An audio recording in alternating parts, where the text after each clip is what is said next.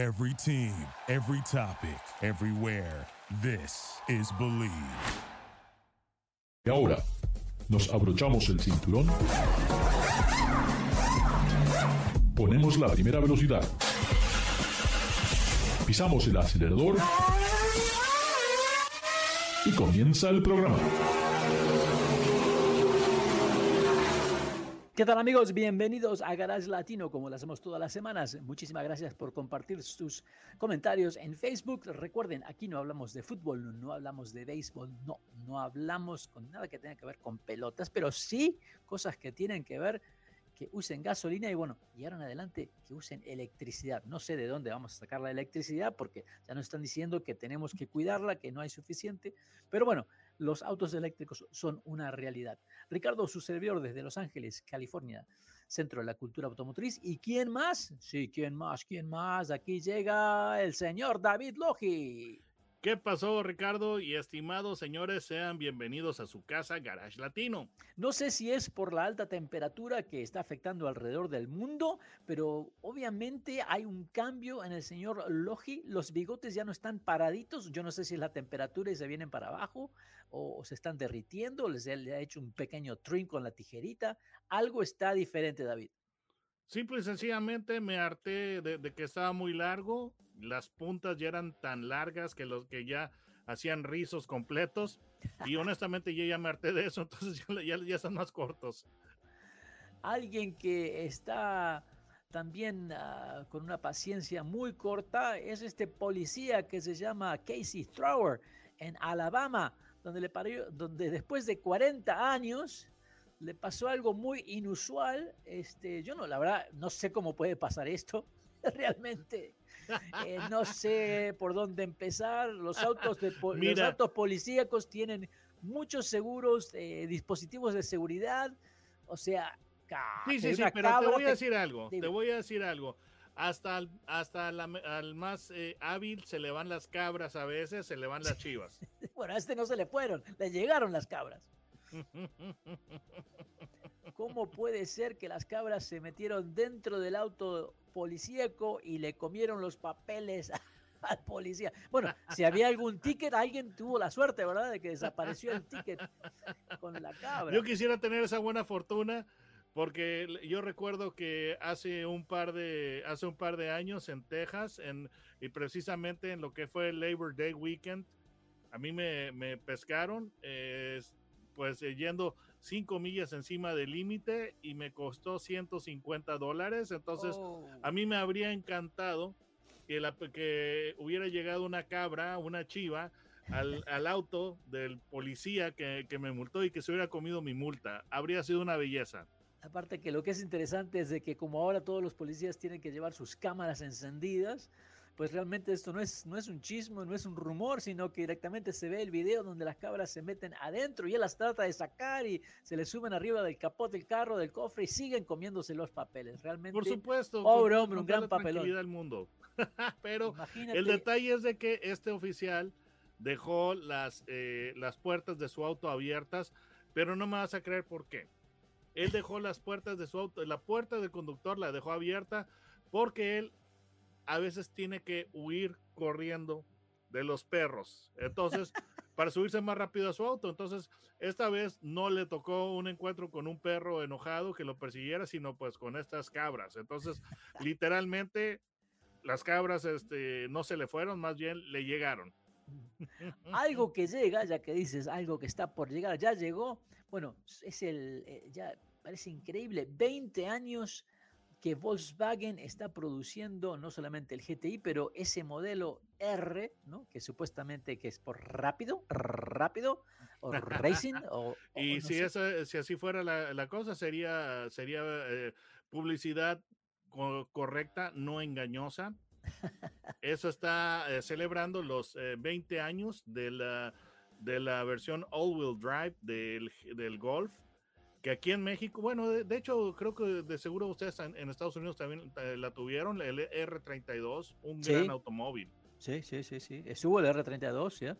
Este, y siempre yo estuve contento, le cambiaron el nombre finalmente del Rabbit al Golf, porque todo el mundo conocía el Golf y el Rabbit un Rabbit GTI era como medio, medio raro, se escuchaba. Ahora, ¿por qué este, yo creo que más gente conoce al GTI que el, que el modelo R, David? ¿No te parece? Sí, completamente, pero el, detalle es este, de que Ricardo, son dos modelos muy diferentes. Entonces, eh, no, eh, o sea, el R no es el GTI. Y aquí, por ejemplo, en México, eh, Volkswagen es una de las marcas que más fanáticos tiene, es una de las marcas que tienen los entusiastas y seguidores más fieles. Entonces, por ejemplo, aquí a los fanáticos y seguidores de Volkswagen les decimos baguetos. Porque bagueto es el, el nombre de la compañía, eh, se abrevia BAG, Volkswagen AG. Sí, sí, Entonces, De, de, de, back es donde salió el término baguetos, pero aquí en, en México la gente sí sabe lo, la, la, diferencia entre, entre un R y un uh, GTI. O sea que está el, el bagueto, está el bagueto y la baguette. ¿No? Eh, pero es con bagueto es con, eh, con la V de vaca y el, y el baguette es con la B de bueno. No, no, no hay un masculino y femenino, la baguette y el no, bagueto. No, no, no, no, no, no, no pero seguramente también hay, hay, muchas, eh, hay muchas chicas eh, eh, que son fans de VAG. Pero fíjate que este vehículo que está, por ejemplo, a nosotros no nos ha llegado la octava generación del Golf, como está en Estados Unidos, porque aquí, no lo sé, le, están dando, le están dando mucho impulso a lo que son las SUVs, qué sorpresa.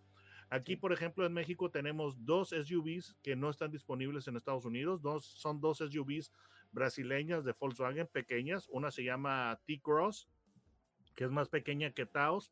Y hay una que se llama em, Nibus, que es, uh, que es una camioneta pequeña, pero ya con el techo fastback, como la Atlas, uh, ¿cómo le llaman? Cross Sport, a la, a la, la Cross Sport, ya. La Cross Sport, Entonces, eh, nosotros tenemos esos, esos vehículos y ustedes tienen la gran fortuna de tener el, Golf de octava generación.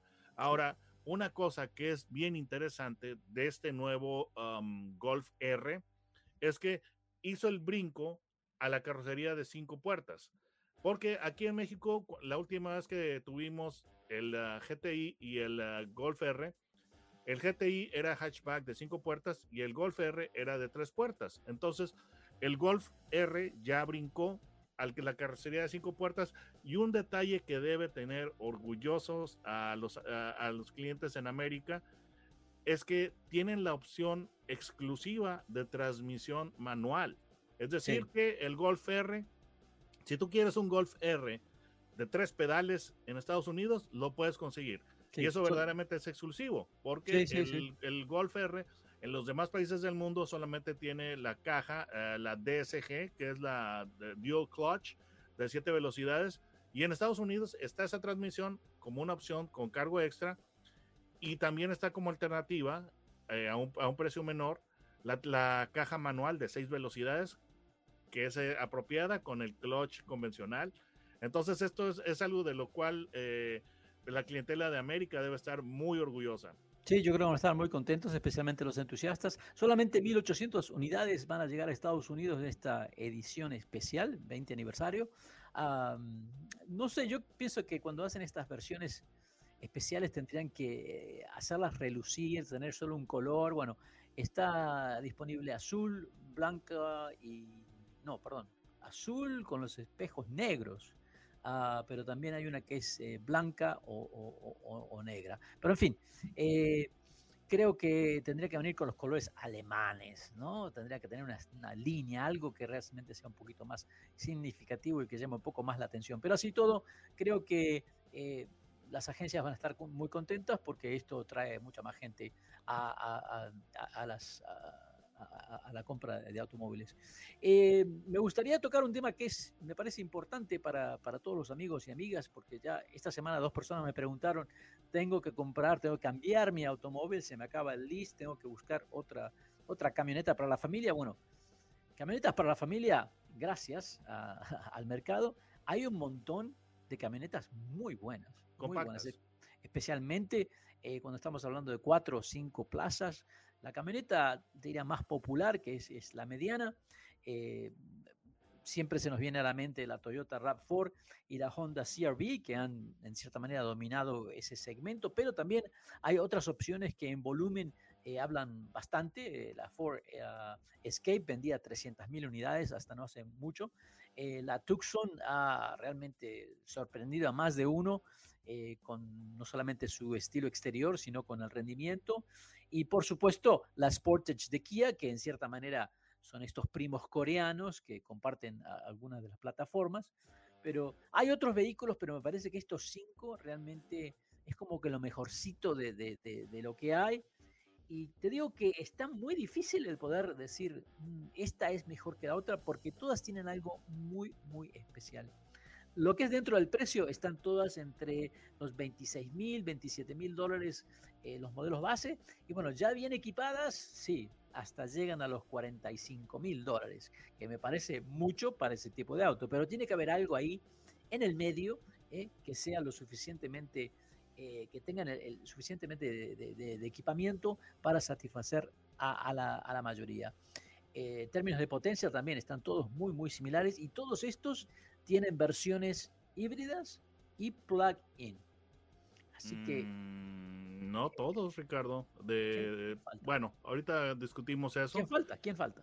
Mira, eh, Honda CRV o CRV solamente tiene hybrid. Bueno, pero ya sabemos y, está CRV ya va de salida. Entonces ya viene el modelo nuevo, que el modelo nuevo fue presentado o revelado en julio. Sí.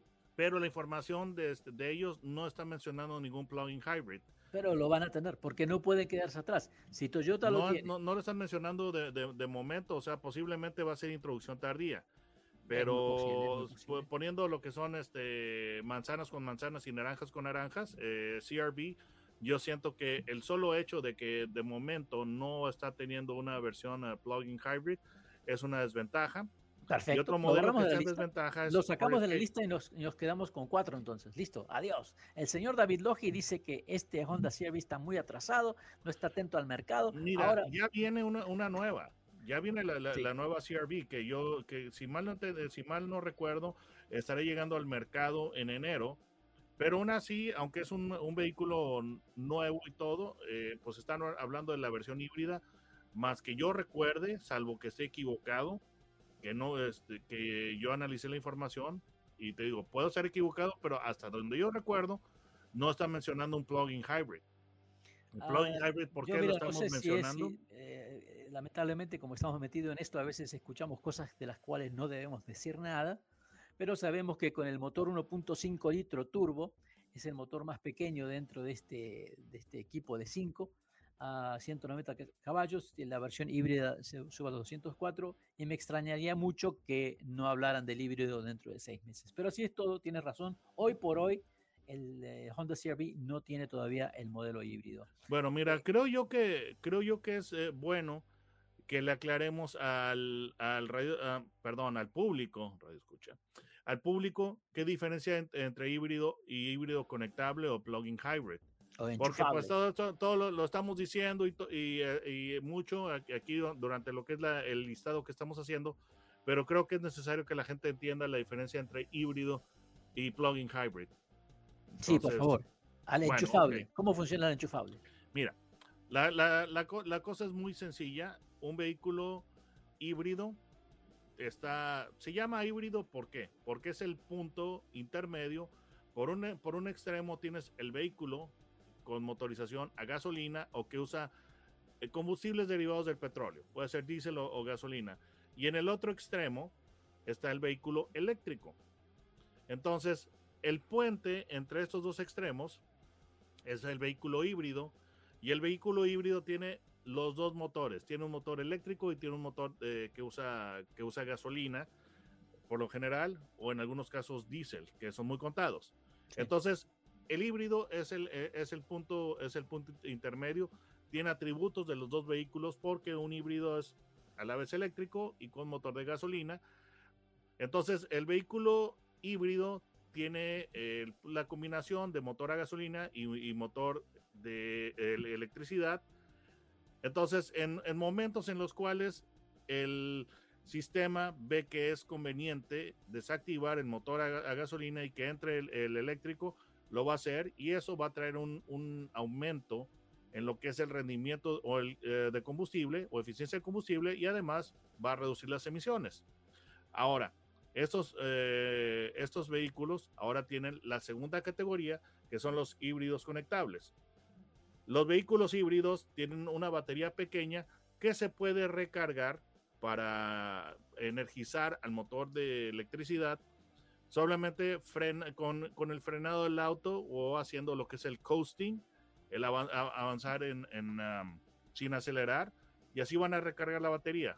El frenado, el frenado se llama regenerativo porque la, la energía que tú utilizarás para eh, frenar, que se, que se desperdicia en calor, tú lo, la, la reaprovechas cargando la, la, la batería. Ahora, los vehículos plug-in hybrids, la gran diferencia o la diferencia básica que tienen es que los motores eléctricos son más potentes y las baterías son más grandes.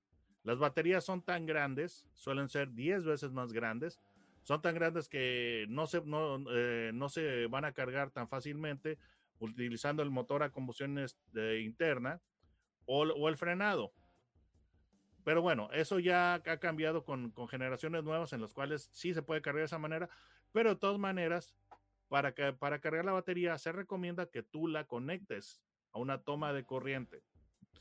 ¿Cuál es, cuál es la, la, diferencia para qué le pone una batería más grande y un motor más grande? El motor más grande para que tenga un mejor performance. El, la batería más grande te, te va a permitir que el vehículo funcione puramente con electricidad por, eh, no sé, pueden ser desde 10 millas hasta, no sé, hasta 40.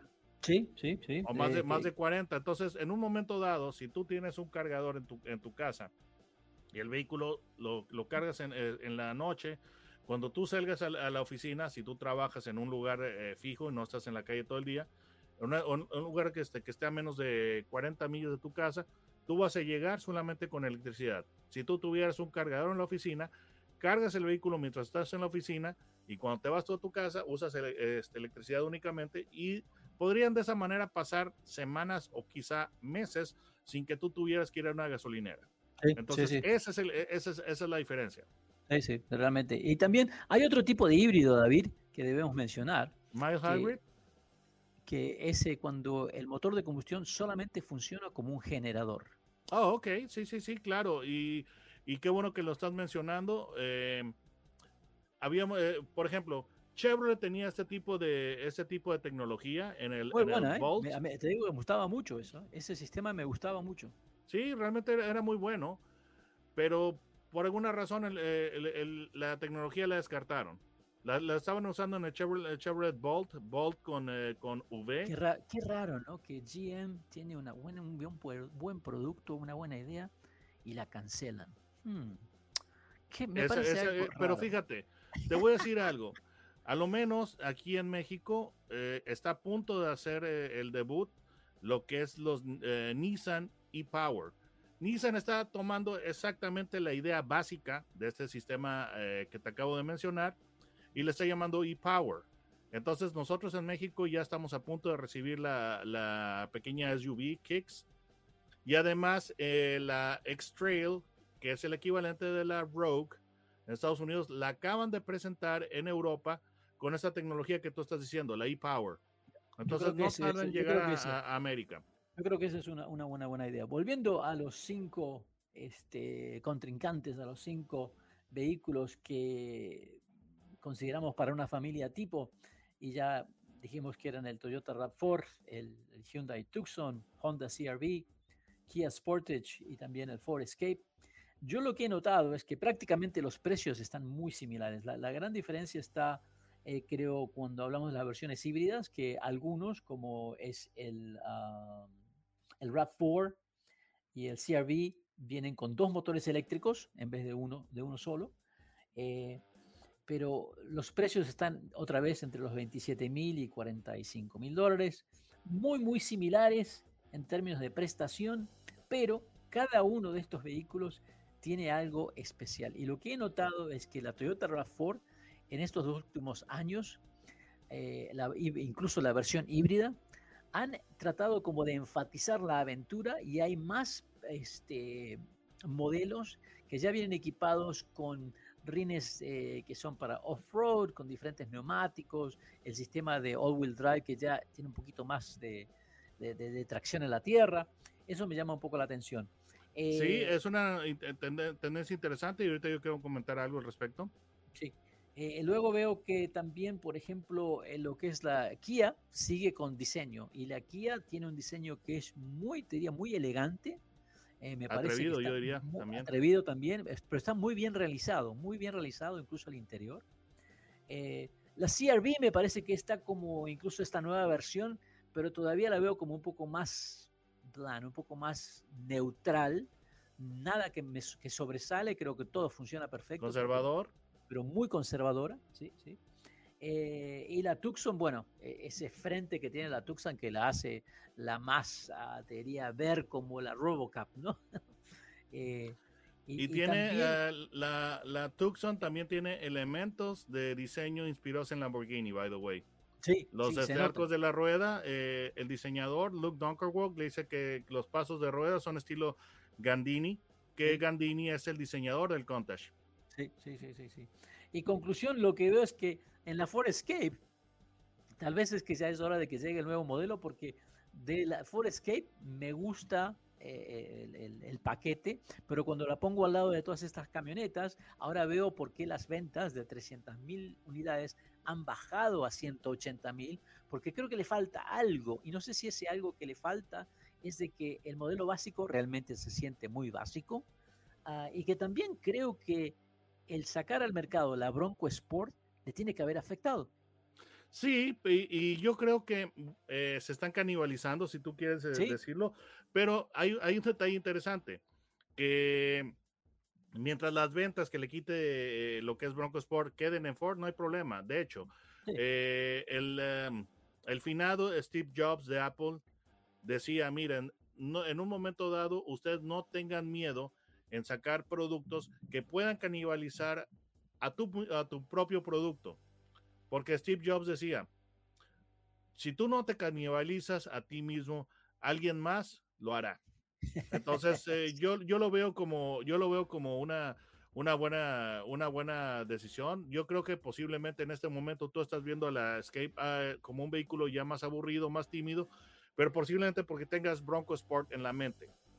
Sí, lo que pasa es que es, exactamente lo que tú mencionaste. Veo que tiene, Ford tiene dos productos que cumplen el mismo cometido, el mismo tamaño, ah, y de repente hoy en día la Bronco Sport parece como fuera el, modelo del año. Se han olvidado de la Escape. Sí, ahora, eh, pues Escape tiene la desventaja de que no tiene versión híbrida conectable o plug-in hybrid, pero realmente Ford cuando está, eh, o ya cualquier fabricante hoy en día, Volkswagen es uno de los eh, principales maestros en esta práctica de compartir eh, plataformas y tecnología. Ford sí tiene un sistema de, de plug-in hybrid para ese tipo de vehículo, solamente que lo está destinando a la Lincoln Aviator. Y el sistema plug-in hybrid de Ford, yo, yo me quedé sorprendido, mis respetos, es excelente tiene un gran rango de eh, funcionamiento puramente eléctrico y tiene el mejor sistema de frenado regenerativo que yo he visto. Sí, el, más, el más eficiente porque ese vehículo solamente con frenando y soltando el acelerador regeneras una cantidad de, energía asombrosa, entonces muy rápidamente tú puedes tener la, batería de tu, del motor eléctrico casi llena. Es, es, impresionante.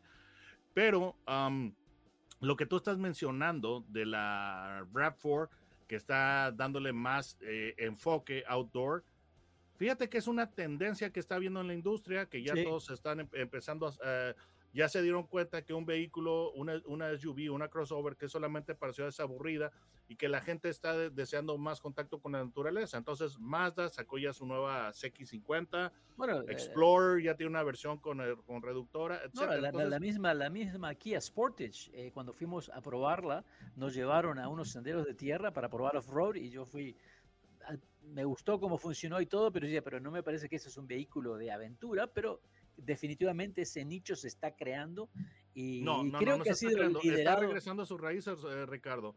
Porque recuerda que las SUVs, cuando salieron, que fue la Cherokee Sport eh, cuatro puertas en, en 1984, prometían aventura.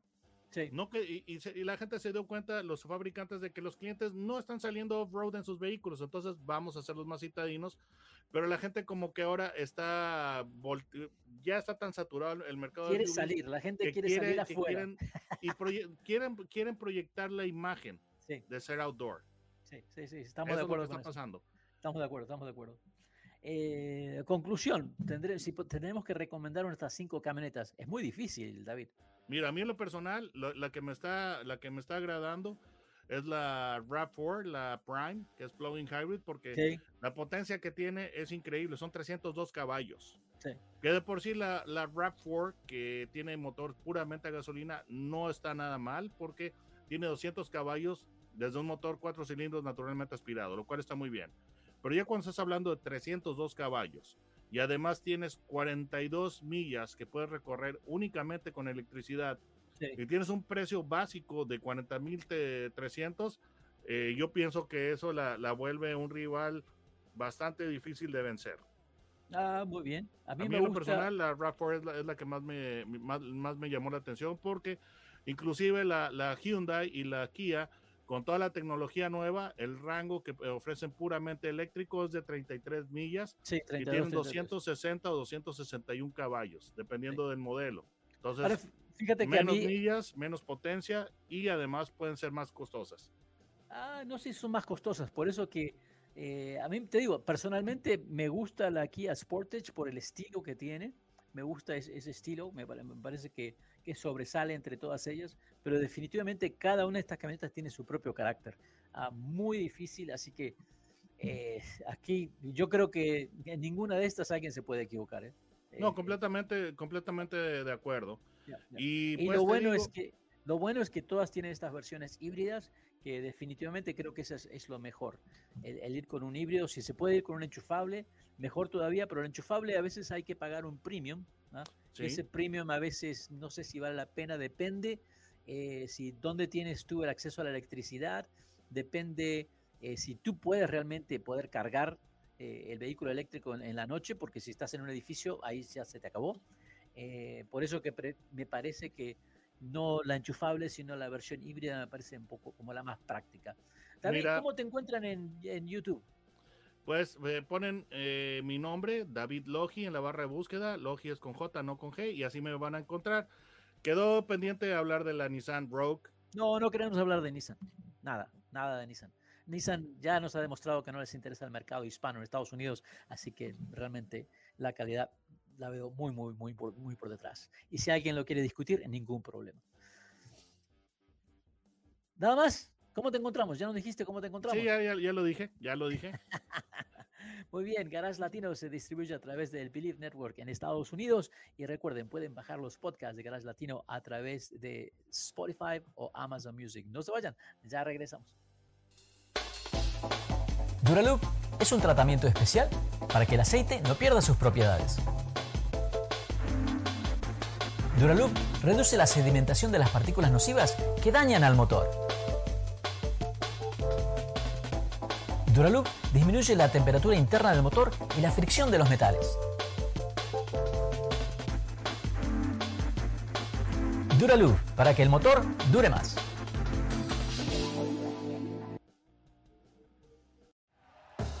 Thank you for listening to Believe.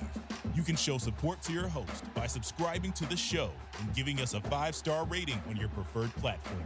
Check us out at Believe.com and search for B L E A V on YouTube.